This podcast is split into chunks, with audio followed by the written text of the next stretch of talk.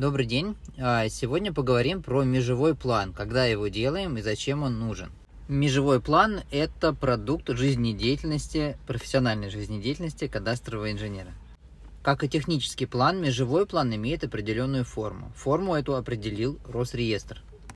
Межевой план нужен для формирования земельного участка, для уточнения его границы и площади, для объединения земельных участков или, наоборот, для раздела земельного участка. Межевой план готовится на бумажном носителе и на электронном. Естественно, в Росреестр подается документ на электронном носителе с электронной цифровой подписью.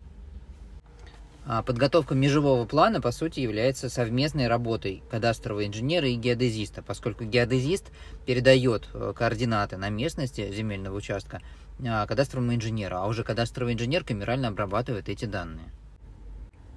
Итак, в каких случаях вам понадобится межевой план?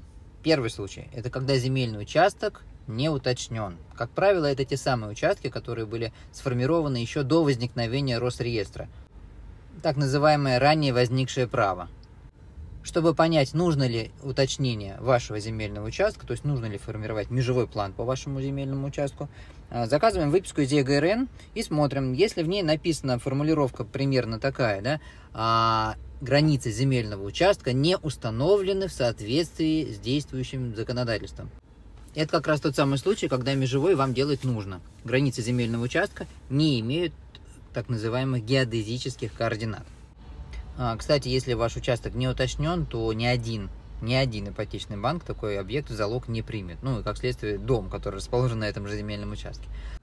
А, сам процесс уточнения координат земельного участка, он предполагает согласование этих самых границ с соседями. Само согласование границ земельного участка с соседями выглядит э, как подписанный акт согласования. Грубо говоря, это листик э, с картинкой, со схемой земельного участка, с координатами, указанными на нем, э, и подписями всех смежников, то есть всех соседей, которые смежны с вашим земельным участком. Когда еще понадобится межевой план? А, например, при разделе земельного участка. Он так называется, межевой план по разделу земельного участка. Например, у вас есть участок 20 соток, а вы хотите 2 по 10. Не проблема. Для этого формируется, готовится межевой план по разделу.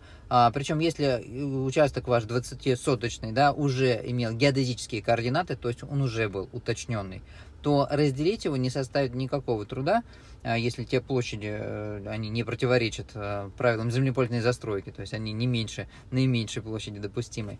А это делается аналитическим методом, то есть геодезисту уже выезжать не нужно. Аналогично и при объединении земельных участков. Например, у вас есть два участка по 5 соток, вы хотите сделать один 10 соток. Формируется межевой план по объединению земельных участков. Опять же, если участки имели координаты геодезические, то это делается аналитическим методом, так называемым, который не требует выезда геодезиста на местность со своим тахиометром, да, чтобы координировать на местности точки. А вообще где-то два года назад э, были слухи о том, что якобы сделки с неуточненными земельными участками или с участками, у которых границы имеют недостаточную точность, а, будут запрещены. Да, то есть нельзя будет покупать, продавать такие участки. А, но это все осталось слухами. Мы звонили в Росреестр, мониторим этот вопрос. А, как и прежде, сделки с неуточненными участками разрешены. А, но нужно понимать, да, когда вы приобретаете земельный участок, а, по которому неизвестно точно, где он расположен, но, следовательно, может быть много сложностей и необычных сюрпризов, да, с которыми мы регулярно сталкиваемся, и а, в судебном порядке уже люди пытаются, пытаются разрешить свои проблемы.